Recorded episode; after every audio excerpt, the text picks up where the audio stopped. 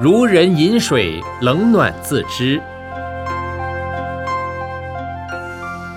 开悟是什么？开悟的境界是怎样的？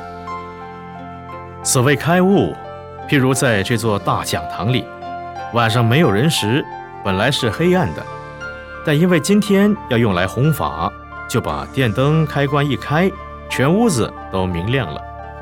修行人所谓之开悟，就是要悟到自己有智慧光明，使自己的心灯亮了，就叫开悟。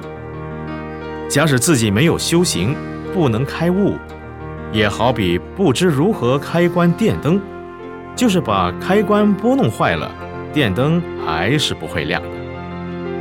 至于开悟的境界，如人饮水，冷暖自知。现在我来说个开悟的故事给你们听。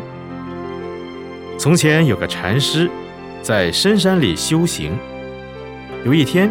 年轻的禅师挖地掘芋头，一锄挖下去，锄头碰到一粒小石头，石头一飞，正好碰到前面竹林的一株大竹子，啪的一声，他应声就开悟了。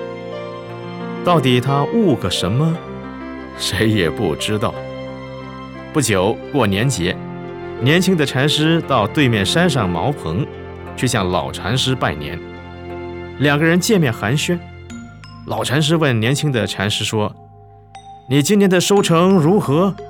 他回答说：“惭愧，惭愧，去年穷，尚有立锥之地；今年穷，穷无立锥之地了。”言下两人哈哈大笑。